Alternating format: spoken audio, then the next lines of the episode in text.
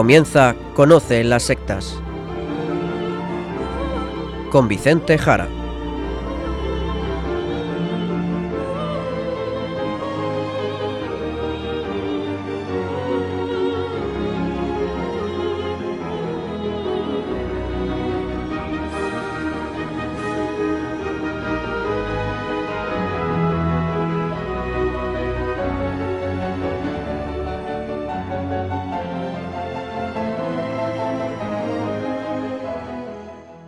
Buenas tardes, queridos amigos de Radio María. Empieza en estos momentos Conoce las sectas, el programa de sectarismo de Radio María España, dirigido y realizado por la RIES, la Red Iberoamericana de Estudio de las Sectas. Quien les habla, como encargado por la propia RIES para su dirección, Vicente Jara. Y también con todos ustedes, Izaskun Tapia Maiza. Izaskun, ¿qué tal? ¿Cómo estamos? Muy buenas tardes a todos. Pues estoy muy bien, gracias a Dios. Muy bien, nos alegra. Pues directamente tú misma vámonos al sumario del programa de hoy.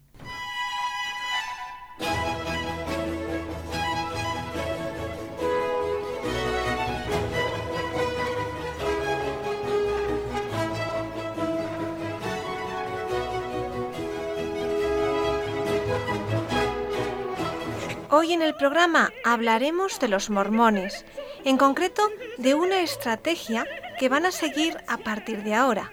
Les diremos de qué se trata para estar atentos a lo que pretende esta secta. Y seguiremos con el padre Luis Santamaría, con las noticias de actualidad del sectarismo en todo el mundo.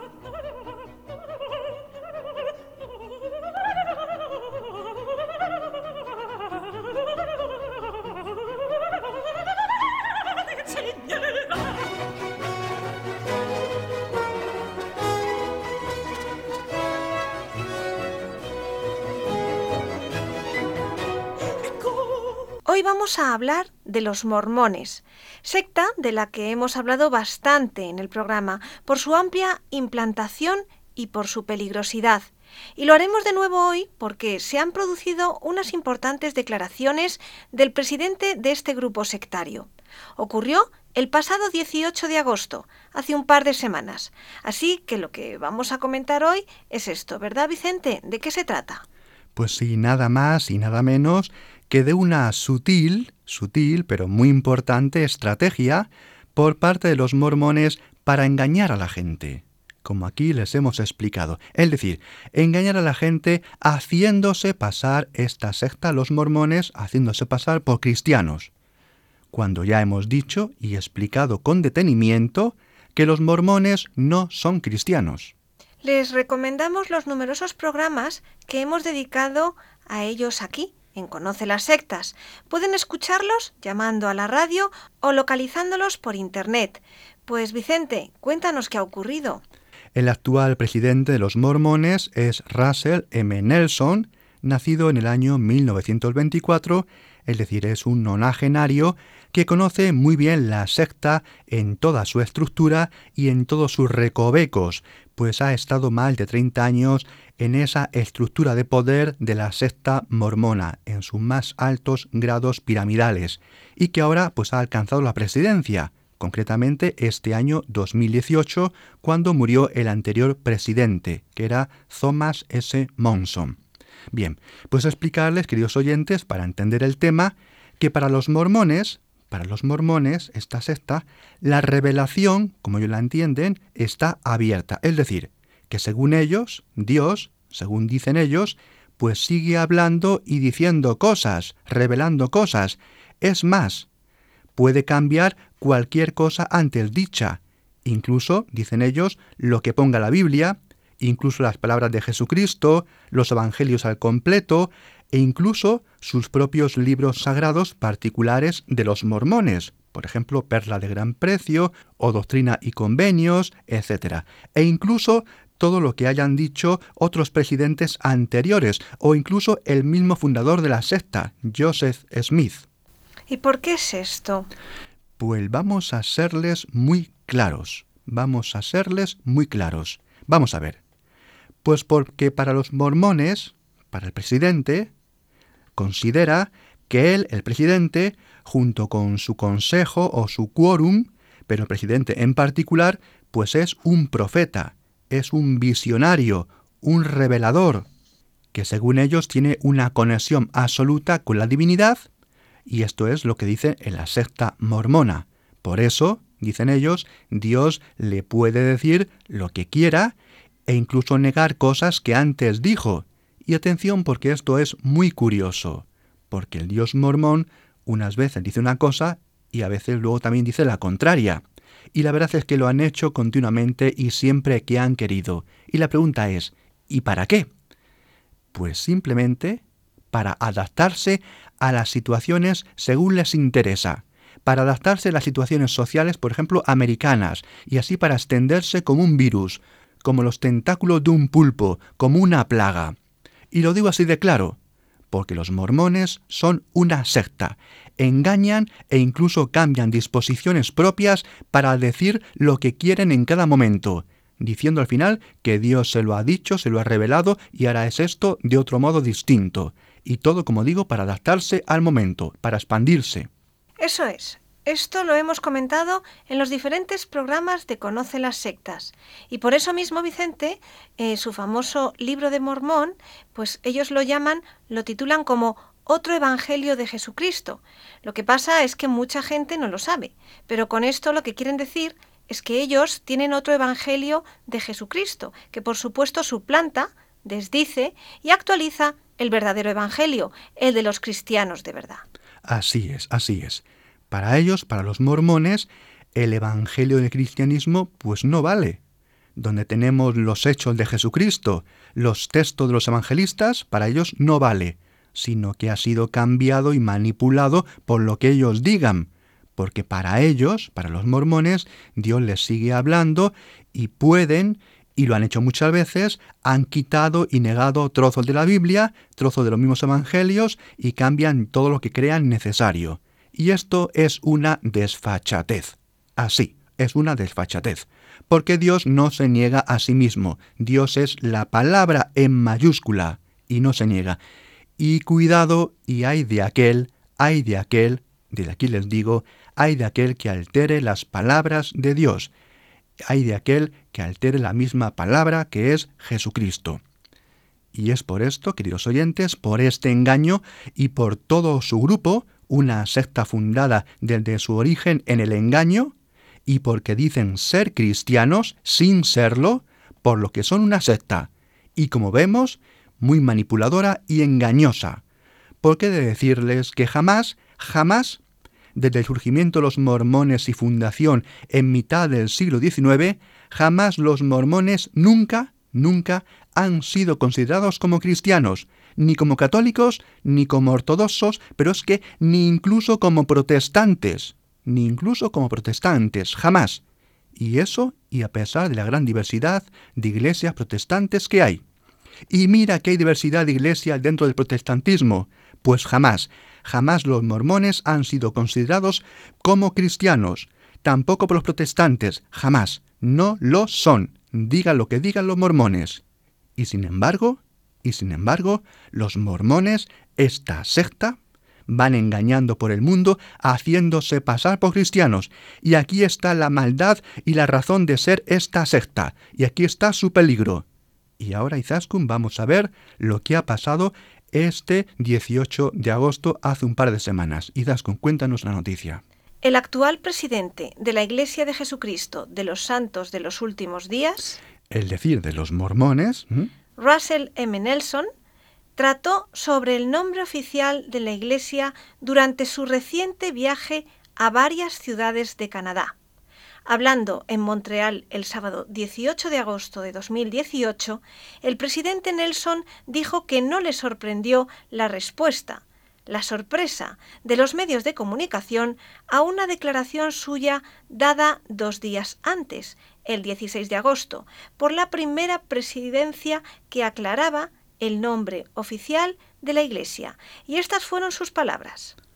Sabemos dijo así el líder de la secta mormona, sabemos que va a ser un desafío deshacer la tradición de más de 100 años. Dijo así. Y siguió diciendo, el Señor nos ha dicho cómo se llamará su iglesia. Entonces, no estamos cambiando de nombre, estamos corrigiendo un nombre. Es decir, queridos oyentes, y ahora les digo yo, Vicente Jara, el presidente de los mormones está diciendo que Dios le ha hablado y dice que ahora no se podrán llamar mormones. Van a dejar de usar ese nombre, sino que han de llamarse en todo momento como Iglesia de Jesucristo de los Santos de los Últimos Días, o bien Iglesia restaurada, o bien Iglesia de Jesucristo, o simplemente Iglesia. En declaraciones a los medios, el autodenominado profeta agregó, tenemos que tener cuidado de proteger el nombre mormón. Los medios de comunicación pensarán que lo estamos desechando. Nosotros no lo desechamos, solo queremos ser precisos. Y sigue diciendo el presidente de los mormones, Mormón era un hombre, él fue un profeta, él era un escritor, un archivador. No, no, no, no, no, falso. Vamos a ver, oyentes, he de decirles a ustedes que esto es una mentira. Este tal mormón no existió jamás. Es un cuento inventado por el fundador de esta secta, que llamaremos, como siempre hemos hecho, los mormones. Es un invento de Joseph Smith, su fundador. Para ellos, era una persona que vivió en América antes de que llegara Colón, en torno al siglo IV y siglo V de nuestra era, de la era de Jesucristo. Pero esto es un engaño y no hay prueba ninguna de su existencia. Son historias que se inventaron en este grupo, tomado de otros ámbitos, que sería muy largo explicar ahora, son historias que hablaban de cuentos de judíos que llegaron a América siglos antes que Colón y estuvieron por allí en América. Todo un cuento, una novela que el grupo mormón se inventó y medio manipuló en el siglo XIX para fundar el grupo inicial de seguidores. Pues Izaskun sigue con esta noticia, por favor, con lo que siguió diciendo el presidente de los mormones. Nosotros lo honramos, a Mormón, y atesoramos el libro que lleva su nombre, el llamado el libro de Mormón. Estamos hablando del nombre de la iglesia. Muy bien, pues siguiendo con la noticia, el anciano o elder, como ellos lo denominan, Neil Anderson, del quórum de los doce apóstoles, de ese consejo de doce asistentes del presidente, que viajaba con el presidente Nelson, señaló la importancia de adoptar una visión a largo plazo sobre este ajuste de nombre y dijo lo siguiente.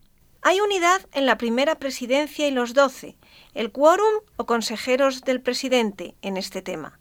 El presidente ha hablado, el señor ha hablado con el presidente, y este va a ser un esfuerzo prolongado y llevará algunos años, pero esto no será algo que se intente y luego lo dejaremos y no lo llevaremos a cabo. Lo vamos a hacer y a lograr. Pues está claro. Los mormones no quieren que se les llame mormones, quieren que se les llame la Iglesia de Jesucristo los Santos de los Últimos Días. Quieren que se les asocie como Iglesia o como Iglesia de Jesucristo o con el apelativo de santo de los últimos días o restaurada. Es un lavado de cara para parecer cristiano, no llamarles mormones, sino hacerse ver como si fueran una iglesia cristiana más. Eso es, y no una más, sino la verdadera, la de los santos, y encima la última, la de los últimos días. Pero vayamos a ver algo del pasado y de este nombre. De acuerdo, dinos, Vicente. Bien, puedo decirle a nuestros oyentes que el día 6 de abril del año 1830 se hizo el registro por parte de Joseph Smith, junto a un grupo de sus colaboradores, del nombre Iglesia de Jesucristo, que es una denominación, la verdad, que usaban varias sectas surgidas en estas mismas décadas. Un poco más tarde, en el año 1834, la denominó la registró como Iglesia de los Santos de los Últimos Días, y de nuevo, cuatro años más tarde, en el 1838, adquirió la expresión Iglesia de Jesucristo de los Santos de los Últimos Días. Bien, añadir también que diversas ramificaciones y escisiones del mormonismo que se han ido partiendo en trozos y en trozos y más trozos, pues la verdad es que todas ellas, muchas de ellas, usan como nombre, como denominación, la forma Iglesia de Jesucristo, añadiendo en algunos casos estas escisiones apelativos como restaurada. Por lo tanto, si es algo que tienen desde el inicio, pero que ahora quieren enfatizar mucho más. Eso es, eso es pero es que ahora quieren desechar el nombre habitual por el que son conocidos, mormones. Y esta estrategia no es ni más ni menos que borrar todo rastro, ¿para qué? Para parecer como cristianos, aunque ellos saben que no lo son, al menos en la cúpula. De ahí el engaño. Un engaño que, como decimos, viene desde el principio del grupo, porque desde su fundación, con Joseph Smith, se empezó todo esto los mormones, y yo seguiré llamándoles mormones, la secta de los mormones, o si quieren, la secta Iglesia de Jesucristo de los Santos de los Últimos Días, desde su inicio con su fundador, todo es una burla descarada hacia la gente sencilla y sin formación cristiana de aquellos años y de ahora, y todo esto está documentado. Pues sí, y además, Vicente, tú eres un experto en el tema de los mormones. Decirles, queridos oyentes, que les recomiendo un libro escrito por Vicente, junto con Jorge, otro especialista español en los mormones, sobre este tema.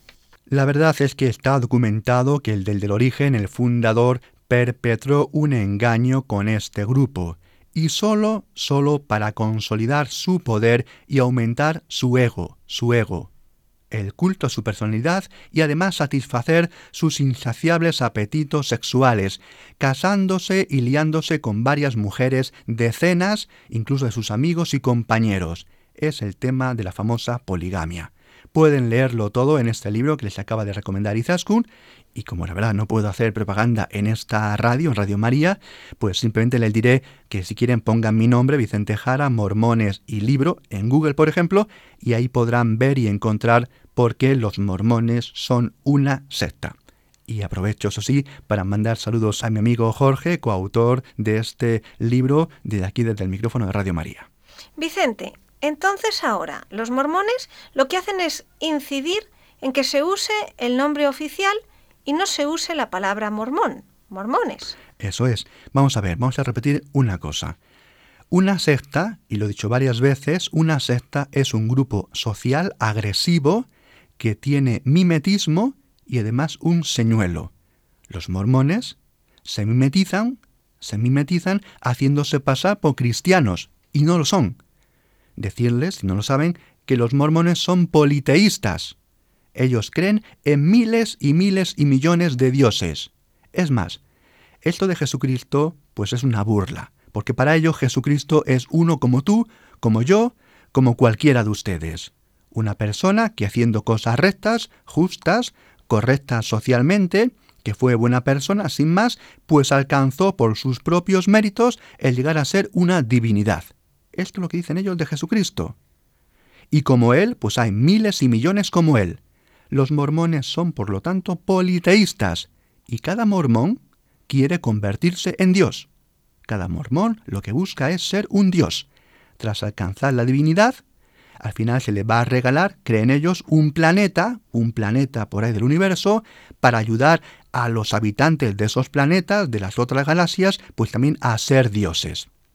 Explicarles, por lo tanto, que en el planeta Tierra fue el planeta que se le dio a ese hombre que consiguió divinizarse por sus propios méritos, pero que era un hombre normal y corriente, como cualquiera de ustedes, y esta, y esta, queridos oyentes, es la barbaridad que dicen y cuentan en la secta de los mormones. A este Jesús se le regaló el planeta Tierra y nos ha ido ayudando a nosotros a ser dioses para que nos den otro planeta. Bien, sin entrar en mal detalles, decirles que esto es una aberración, una aberración. Esto, por lo tanto, es un engaño. Y así, sin entrar en más barbaridades que afirman en la secta los mormones, simplemente decirles que esto no es y jamás ha sido cristianismo. Esto es una aberración, esto es un insulto, esto es un insulto. Y los mormones serán muy poderosos, y tendrán muchos negocios, y tendrán mucho dinero, y tendrán mucha influencia, y muy buena presencia, los chicos y las chicas, y muy guapos y agradables que son, sí, pero muy engañados que están. muy engañados que están, y siguen sin saberlo engañando a muchos. Y decirles, y decirles que si las bases no lo saben, porque no lo saben, y son muy ignorantes de todo esto, al no tener formación, al menos sí, al menos en la cúpula, al menos en la cúpula más alta, sí saben que esto es una barbaridad y es un engaño, y tienen a millones de personas engañadas creyendo que son cristianos, y esto es una burla inmensa.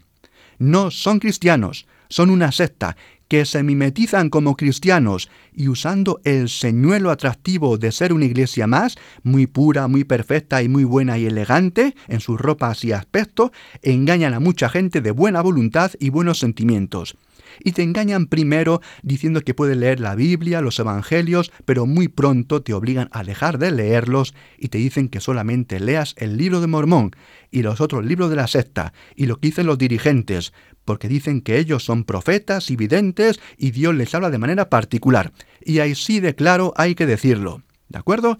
Por eso, cuando una secta hace tanto énfasis, como estamos hablando hoy de los mormones, en ser considerada como iglesia, y es lo que ocurre en este caso, en esta noticia que les comentamos, pues es un aspecto más para indicarles que quieren mimetizarse, hacerse pasar como iglesia cristiana, pero por eso justamente son una secta. Y esta es la estrategia que los mormones están llevando a cabo. Y esto es muy peligroso, porque la gente no se da cuenta de esto. Es que la gente no se da cuenta, pero ni aquí en España, ni en el resto de Europa, ni tampoco en América. Vamos a ver. Decirles que más del 90% de los mormones americanos, es decir, de los que más deberían conocer, porque allí surgió, que es ser mormón y ser cristiano, es más, en concreto, el 97% de los mormones americanos piensa, piensa erróneamente que son cristianos. El 97%. Imaginen ustedes lo engañados que están. Pues mucho más en Hispanoamérica, o en África, o en Asia, donde se están extendiendo. Y esta razón es también la que lleva a esta estrategia de ahora de prohibir usar el nombre mormón. Ellos quieren extenderse por el mundo, por África, por Asia, y hacerse pasar por cristianos, aprovechando las semillas, las semillas en aquellas tierras, por parte de católicos, de protestantes, es decir, de cristianos de verdad, para ahora llegar allí ellos y llevarse engañados a todos los que allí apenas saben distinguir lo cristiano de verdad de lo que son las sectas. Una secta, los mormones, que se hace pasar por cristianos. Y esto es lo que hay. Así de sencillo y de simple. Esto es lo que hay. Y así que decirlo de claro. ¿Y qué hacer ante todo esto, Vicente? Pues formarse, formarse, formarse. Conocer la propia fe cristiana. La doctrina también pues la doctrina Dios nos habla y se nos revela, nos dice de Él, de su iglesia, de la iglesia por Él fundada. Y también, como no, formarse en sectas, formarse en sectas. Por ejemplo, escuchar también programas como este de Radio María. Y también formar a los misioneros que están en los países de misión donde hay sectas.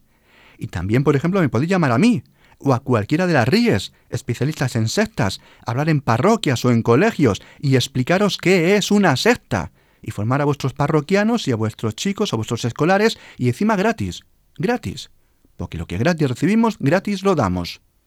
Y en esto de alertar, formar, informar, ayudar, aquí para eso está la RIES, la Red Iberoamericana de Estudio de las Sectas, para formar a los misioneros, a los sacerdotes, a los religiosos, a los laicos, para enseñarles que mientras los sacerdotes y religiosos y misioneros siembran el trigo, siembran el trigo, el demonio, el demonio que actúa en las sectas, y lo digo así de claro y de alto, el demonio, Satanás, que actúa también en las sectas, está sembrando cizaña.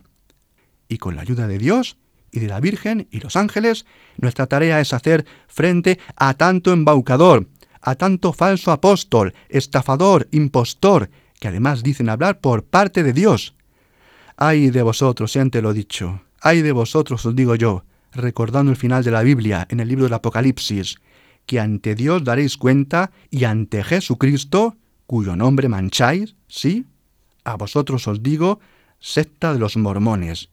Arrepentiros y convertiros al verdadero Jesucristo, el que predicamos en la verdadera iglesia, y te lo digo yo, un miembro de la orden de predicadores, pero puedes llamarme, querido mormón, no tengo ningún problema con el nombre, me puedes llamar Dominico.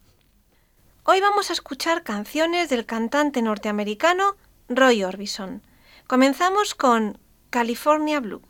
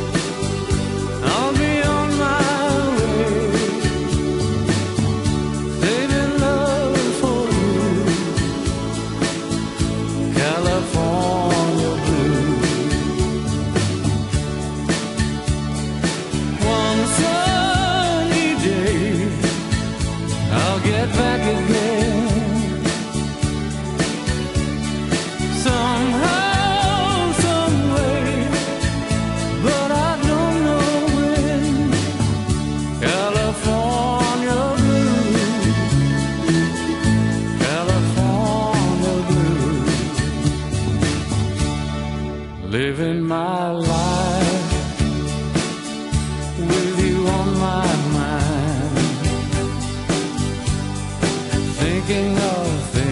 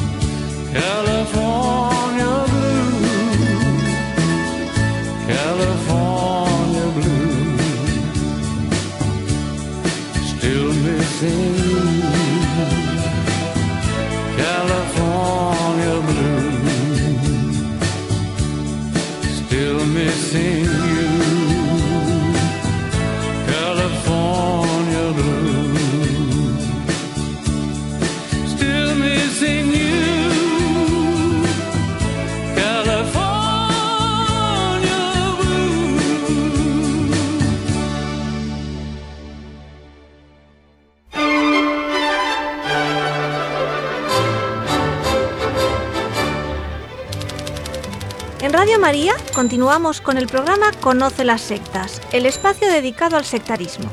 Ahora toca repasar la actualidad de este tema con el padre Luis Santamaría, sacerdote de la diócesis de Zamora y miembro de la Red Iberoamericana de Estudio de las Sectas, la RIES. Buenas tardes, padre Luis. Hola Izaskun, buenas tardes a ti, a Vicente y a todos los que nos escuchan y a la gente que trabaja en Radio María. Aquí estoy dispuesto a contar lo más importante que ha pasado en estas últimas dos semanas. En estos días hay una polémica en Colombia, originada por una medalla de la Policía Nacional otorgada al líder mundial de la Iglesia de la Cienciología. Sucedió el pasado 23 de junio en Bridgetown, en Barbados. El líder mundial de la cienciología, David Miscavige, fue condecorado con la Medalla a la Transparencia de la Policía Nacional de Colombia. Según publica el propio dirigente en su web, se la otorgaron por salvar a la humanidad de la violencia, el mal, el terrorismo, las drogas y todos los factores negativos que la amenazan. Además, aseguran que Gracias a las acciones de la cienciología en Colombia, cayeron las violaciones de derechos humanos y hasta se ayudó a firmar la paz con la guerrilla de las FARC. Imagínense la situación, banderas de Colombia y un general totalmente uniformado imponiendo la medalla Miscavige ante una tropa de cienciólogos de uniforme blanco junto al barco de la secta llamado Free Wines, donde se acababa de hacer un retiro por el Caribe. Y por supuesto, la polémica. El oficial colombiano que impuso la medalla fue el general Carlos Ramiro Mena Bravo, quien hasta el pasado mes de enero fue el inspector general de la policía y ahora ya está jubilado. Desde este cuerpo de seguridad se ha aclarado que en 2017 el general Mena postuló a varias personas para que recibieran la medalla, entre ellas David Miscavige, y que la distinción surtió los trámites respectivos. En el mismo comunicado, sin embargo, la policía advierte de que debido a su retiro, el general Mena no actuó en representación ni a nombre de la Policía Nacional y que por ello ese viaje no significó ningún gasto para la institución. El comunicado concluye diciendo la institución adelantará las acciones pertinentes ante la autoridad competente. Pero vamos, por lo que se ve, ningún problema porque se haya reconocido al líder de la secta, solo se quejan por las formas, no por el fondo verdaderamente preocupante. Y aún hay más. Haciendo una búsqueda más exhaustiva por los medios de aquel país, me he encontrado con que el ministro de Defensa de Colombia, Luis Carlos Villegas, en declaraciones a RCN Radio, dijo lo siguiente. A mí el problema, me parece, es que el general Mena está retirado, no tiene por qué dar condecoraciones a nombre de la Policía Nacional ni usar el uniforme de general, eso estará en plena investigación y como ya está retirado la jurisdicción la tiene la Fiscalía y también se refirió al movimiento de la cienciología y dijo que esa y otras muchas instituciones similares brindan seminarios y apoyos a las fuerzas militares sin ningún problema. Escuchen lo que dijo el ministro. Me parece que es un papel como el de otras instituciones que nos ayudan, otras iglesias. Quienes tienen otras creencias puedan estar en los protocolos normales, así que yo no creo que haya el papel de la cienciología, tampoco que haya ninguna gravedad o cosa extraña para darle tranquilidad a un determinado grupo de policías hacerle unos seminarios.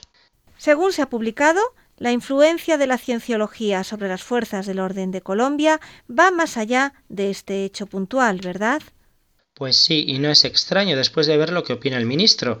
Los medios de comunicación de Colombia afirman eh, que esta polémica no ha hecho más que dejar al descubierto una marcada influencia de la cienciología en la policía y en las otras fuerzas del orden.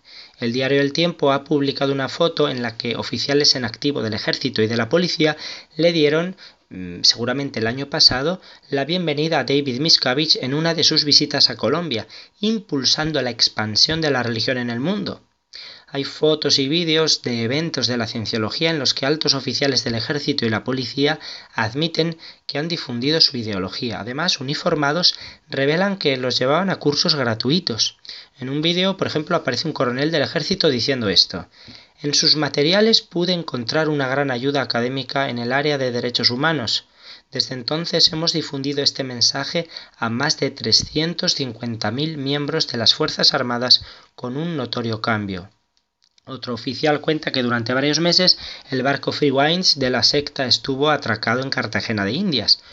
Nos llevaban a tomar cursos gratis de todo tipo, desde derechos humanos hasta relaciones de pareja, pasando por el manejo del tiempo libre y del dinero, explicó este policía.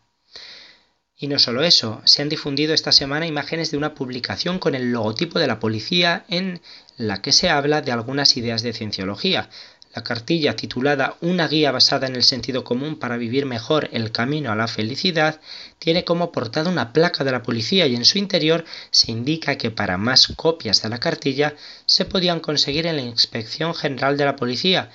Incluye también un párrafo del libro El camino a la felicidad y sobre el fundador de la cienciología, Ronald Hubbard. Me parece muy, muy preocupante hemos sabido que 11 miembros de una familia se suicidaron en la India en un ritual.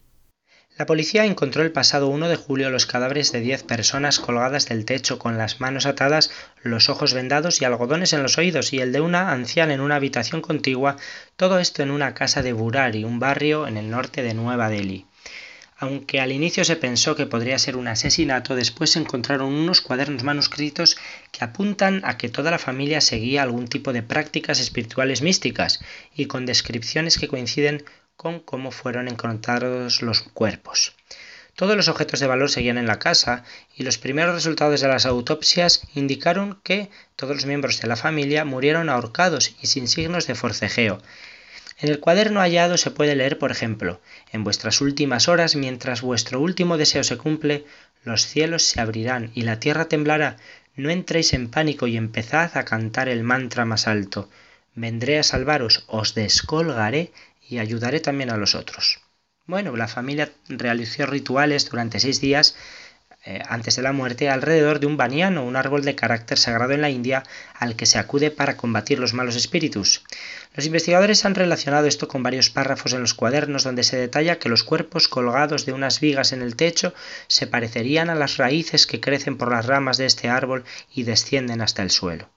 Un oficial explicó que los escritos hablan de cómo una persona puede superar el miedo cubriéndose los ojos y la boca, cómo una persona puede alcanzar la salvación, la moksha, y cómo el cuerpo humano es temporal pero el alma sigue viviendo. Todas las víctimas pertenecían a la misma familia, los Bhatia. Entre los fallecidos están un hombre de 75 años, su hija, dos hijos, sus esposas y cinco nietos, con edades comprendidas entre 15 y 33 años. Siguiente titular. El maestro de yoga rubano Gregorian Vivolaru, de nuevo entre los fugitivos más buscados de Europa. El fundador y líder de la secta Misa, Movimiento para la Integración en el Espiritual Absoluto, el maestro de yoga rumano Gregorian Vivolaru, vuelve a estar entre los fugitivos más buscados del continente europeo según aparece en la página web de Europol.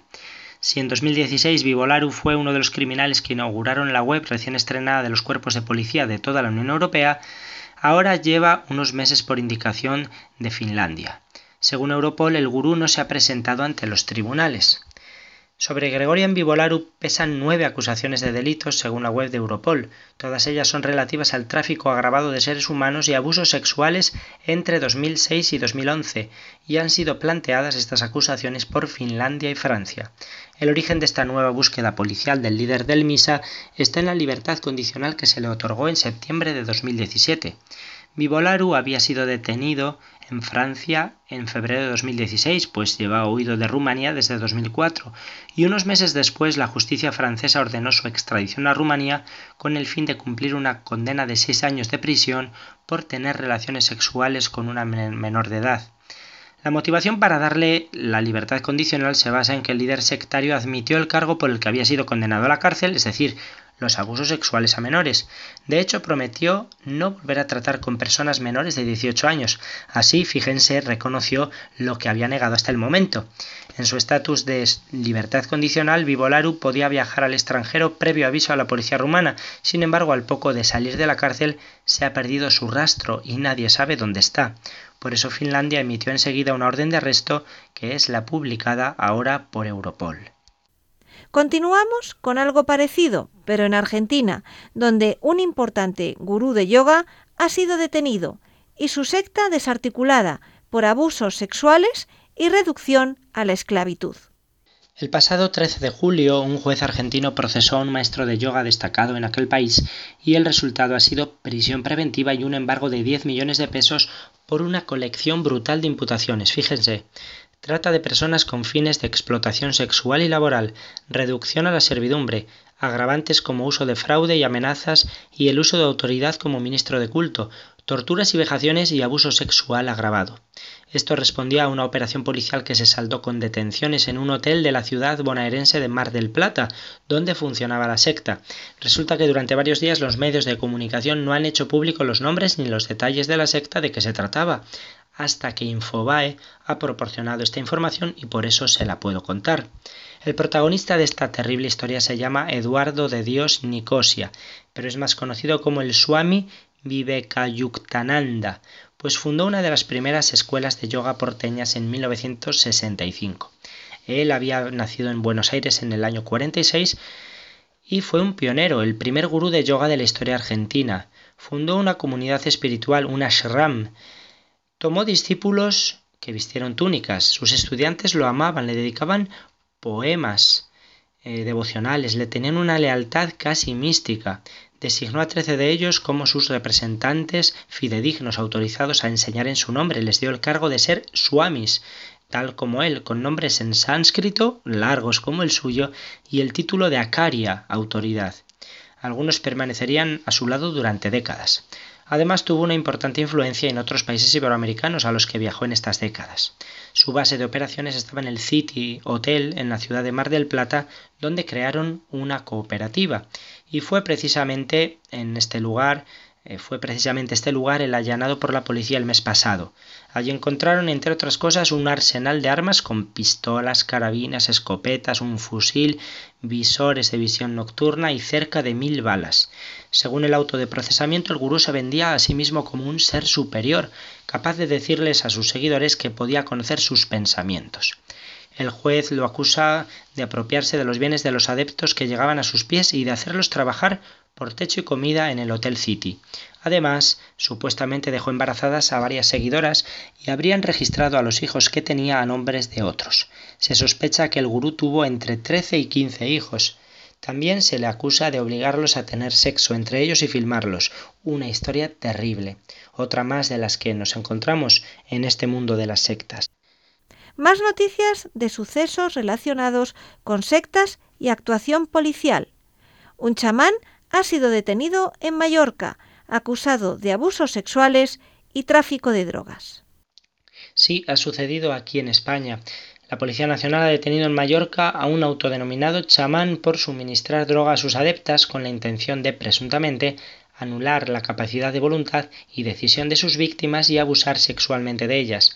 Es un hombre de 52 años de edad y junto con él se ha arrestado también a otras dos personas, una mujer de 43 años y un hombre de 40.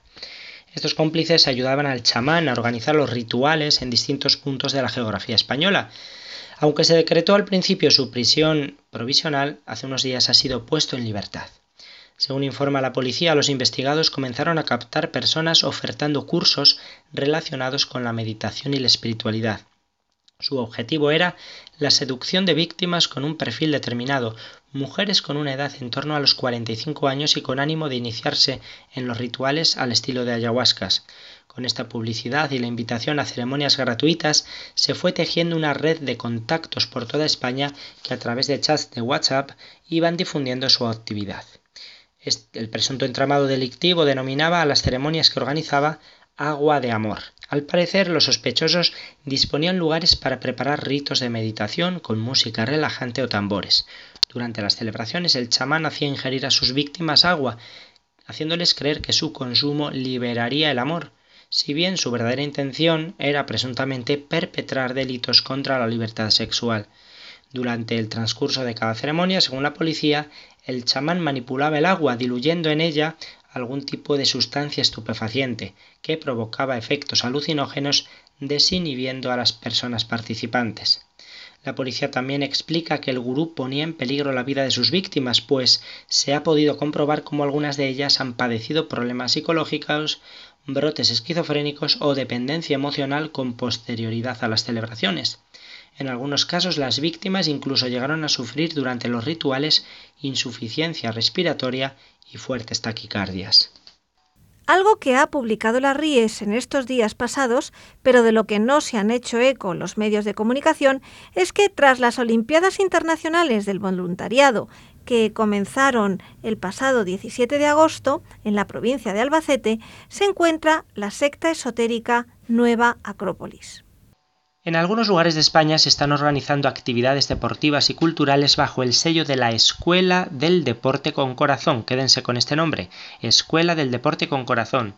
Según divulga esta entidad en sus redes sociales, se trata de una organización sin ánimo de lucro cuyos fines son ofrecer la posibilidad de practicar deporte sano de por sí, imbuido de un sano espíritu filosófico y humanista, fomentar la superación personal y rescatar del tiempo el espíritu de la educación clásica, música y gimnasia, donde tanto lo intelectual como el entrenamiento físico forman parte de una forma de vida filosófica en busca del perfeccionamiento personal. Y sí, como bien has dicho Izaskun, las primeras Olimpiadas Internacionales del Voluntariado, que organizan el Centro de Estudios Olímpicos de Chinchilla y la Escuela del Deporte con Corazón. Se ha anunciado hasta que asistirá a su clausura Vicente del Bosque, ex seleccionador nacional de fútbol. Hasta el Comité Olímpico Español colabora con este evento no cuesta mucho averiguar que la Escuela del Deporte con Corazón es una nueva pantalla empleada por la organización internacional Nueva Acrópolis, que según explica el padre Manuel Guerra, compañero nuestro de las Ries, se trata de una secta esotérica, neopagana, paramilitar, de impronta teosófica, fundada en 1957 en Argentina por Jorge Ángel Libraga Rizzi y por su primera esposa Ada Albrecht. Recuerda que en un documento sobre los actuales movimientos neofascistas, el Parlamento Europeo ha clasificado a Nueva Acrópolis como movimiento neofascista, más que como religioso. Lo confirman una serie de datos convergentes en la misma dirección, dice el padre Guerra. El saludo al comandante mundial, los estandartes, los símbolos y emblemas, el uniforme de los miembros del cuerpo de seguridad coincide con el de las SS nazis, la dureza de los entrenamientos de todos los adeptos. Bueno, en su estrategia de proselitismo las actividades de la secta se realizan a veces de forma directa, mostrándose como Asociación Cultural Nueva Acrópolis, legalizada convenientemente en cada país en el que operan, como pasa en España, y otras veces con diversos nombres de centros, espacios, asociaciones, etc. Así utilizan denominaciones aquí en España como Espacio Victoria en Madrid, Espacio Atenea en Córdoba, Espacio Da Vinci en Zaragoza y agrupaciones temáticas como el Grupo de Voluntariado Medioambiental GEA, la Asociación IGEA en torno a la medicina o el Instituto de Artes Tristán. Por lo que se ve, Padre Luis, las acciones de Nueva Acrópolis en este ámbito van más allá de la organización de estas Olimpiadas, ¿no es así? Así es, todo este entramado del que he citado algunos ejemplos y ahora con especial insistencia en el mundo del deporte, por lo que se ve. El pasado 8 de mayo, la Real Academia Olímpica Española, el Ayuntamiento de Chinchilla de Monte Aragón y la Escuela del Deporte con Corazón firmaron un convenio para la creación en ese municipio, en Chinchilla, del Centro de Estudios Olímpicos de Chinchilla de Monte Aragón. De esta forma, la secta Nueva Acrópolis consigue una mayor presencia eh, un respaldo oficial de una administración pública y la posibilidad de actuar y llegar sobre todo a los jóvenes. Entre las actividades de divulgación y promoción del olimpismo realizadas por la Escuela del Deporte con Corazón destacan el primer ciclo de Pierre de Coubertin en Madrid, Córdoba, Barcelona, Almería, Jaén, Valencia y Alicante, fíjense. Como puede verse en la página web oficial del Comité Olímpico Español, se han divulgado ampliamente las actividades organizadas por la secta a través de la pantalla de la Escuela del Deporte con Corazón con temática deportiva, tanto la firma del convenio en Chinchilla como las conferencias celebradas en Madrid, claro, en la sede de Nueva en el espacio Victoria, sobre la figura de Pierre de Coubertin. Y no solo eso, resulta que la Asociación Antisectas Redune reprodujo en su página web la información publicada por la RIES, consciente de la gravedad del tema, además de un repertorio de documentación sobre Nueva Acrópolis, y lo que consiguió fue una censura temporal de la web. Menuda historia. El pasado 6 de agosto, la víspera de contar nosotros en el blog de las Ries todo esto que he dicho del deporte con corazón, de las Olimpiadas, bueno, pues el 6 de agosto la Asociación Española Redune, Red de Prevención del Sectarismo y del Abuso de Debilidad, publicó en su página web una recopilación de documentos críticos con Nueva Acrópolis. Muy interesantes, por cierto. Sin embargo, el 8 de agosto ese apartado de la web desapareció de forma repentina. Cuando desde Redune se pusieron en contacto con la empresa donde está alojada la página, sus responsables contestaron que lo hicieron a requerimiento de los representantes de la web oficial de Nueva Acrópolis. De esta forma, señalan desde Redune, Nueva Acrópolis amordaza la libertad de expresión pretendiendo ocultar a la sociedad española sus verdaderos orígenes y flirteos con el neofascismo. Porque lo que hizo la asociación fue publicar documentación en la que se demuestran estas relaciones bajo el señuelo de entidad cultural legalmente constituida. El presidente de Redune, Juancho Domínguez, aclara que estas documentaciones circulan libremente en la red y además son materiales a los que en su momento tuvo acceso el Parlamento Europeo para declarar a Nueva Acrópolis como grupo sectario. Igualmente en otras páginas de Latinoamérica y de expertos en la materia sectaria aparecen los mismos textos. De esta forma, dice, se ha dañado gravemente nuestra credibilidad como entidad en defensa de los derechos humanos de las víctimas de grupos intolerantes y con derivas sectarias, y por otro lado la libertad de expresión y de información, la cual ha sido reconocida a redune por el Tribunal Supremo, ha sido pisoteada en perjuicio de una información veraz. Bueno, la retirada de la información duró unas horas porque desde redune aclararon al servidor de Internet lo que pasaba y se restauró la información que puede ser consultada. Otra noticia que tiene que ver con este tema, aunque nos llegue de Francia, donde una asociación antisectas ha sido absuelta en un juicio por una demanda que le había interpuesto precisamente una secta por informar sobre ella. En julio de 2017, el Instituto Heartfulness, como Mindfulness, pero en vez de Mind, mente, Heart, corazón. El Instituto Heartfulness organizó unos talleres de meditación del corazón en un albergue juvenil de Port de Valenciennes, en Lille, Francia. Según la asociación organizadora, la práctica de Heartfulness no es más que una forma de yoga. Y por ello el instituto decidió demandar a Charlene Delport, presidenta del Centro de Acompañamiento de las Familias que enfrentan la influencia sectaria. CAFES eh, son sus siglas en francés. Delport explica que tras una consulta la asociación redactó una nota que acabó llegando a los administradores del albergue juvenil un documento que muestra los vínculos de la actividad del Instituto Heartfulness con un grupo llamado Misión Sri Ramchandra, que aparece en un informe parlamentario de la Asamblea Nacional Francesa de 1995 dedicado a las sectas. El albergue, después de encontrarse con ese documento, decidió cancelar los talleres de meditación del corazón.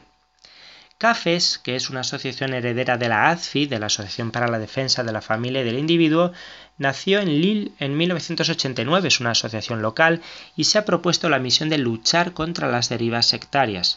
Según Yaniv Moyart, abogado defensor del Delport, presidenta de CAFES, el matiz es importante. Cuando se trata de mencionar a un grupo o a una asociación cuyo comportamiento podría ser preocupante, Moyart esgrime lo que podría llamarse un principio de precaución, es decir, se debe desconfiar de las actitudes potencialmente peligrosas e informar de los datos recabados. Y aquí, en España, un nuevo libro revela la realidad del gran difusor del neochamanismo en el siglo XX, Carlos Castaneda. El escritor e investigador gallego Manuel Carballal ha publicado La vida secreta de Carlos Castaneda, antropólogo, brujo, espía, profeta, la primera biografía completa, según él, del enigmático gurú que tanto se esmeró en borrar su pasado con fines bastante más prosaicos que convertirse en brujo. Castaneda acabó siendo una de las figuras más influyentes culturalmente del siglo XX, inspirando a músicos y cineastas. Hizo creer a millones de personas, lectores en todo el mundo, que don Juan, el brujo yaqui que supuestamente conoció un buen día en una estación de autobuses, según relata en la novela Las enseñanzas de don Juan, existió realmente y lo inició en los misterios de un linaje de brujos toltecas que acechaban, dominaban el arte de ensoñar y podían acceder a otra realidad dando un salto al vacío.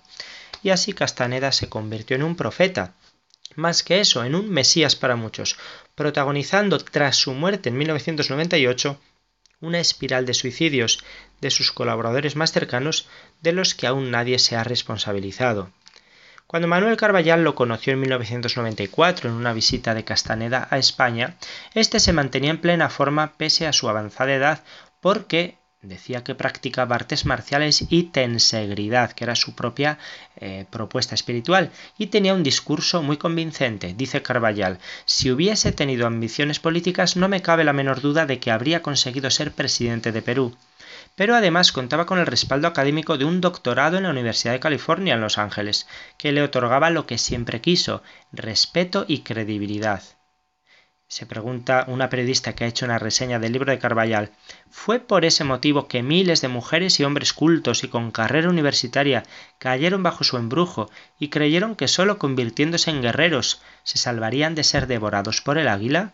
Bueno, pues muchos enigmas que aclara eh, ahora Manuel Carballal para desmitificar a este hombre que tanto daño ha hecho al siglo XX y XXI.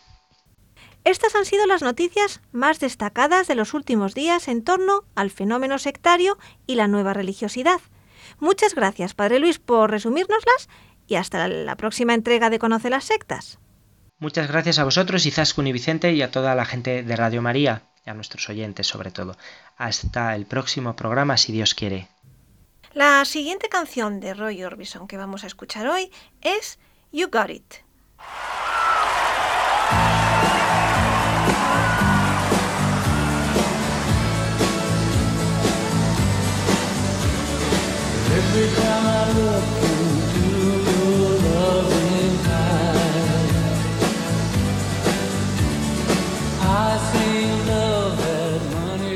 Y ya en el final, como siempre, les recuerdo nuestro correo electrónico y las tres páginas web. El correo electrónico es conoce las sectas arroba radiomaria.es.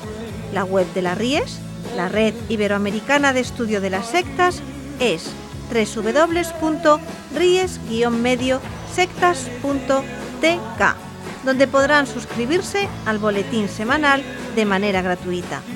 La dirección del blog de las Ries es www.info-ries.blogspot.com.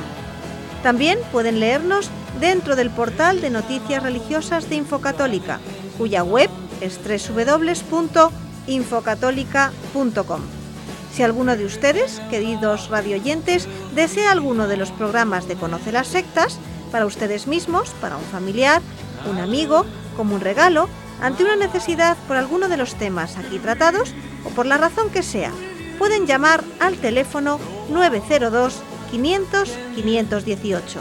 Lo repito, 902 500 518. Muchas gracias, buenas noches de parte de todo el equipo que está compuesto por Vicente Jara, Luis Santamaría y quien les habla, Izaskun Tapia Maiza. Y hasta dentro de dos semanas, si Dios quiere.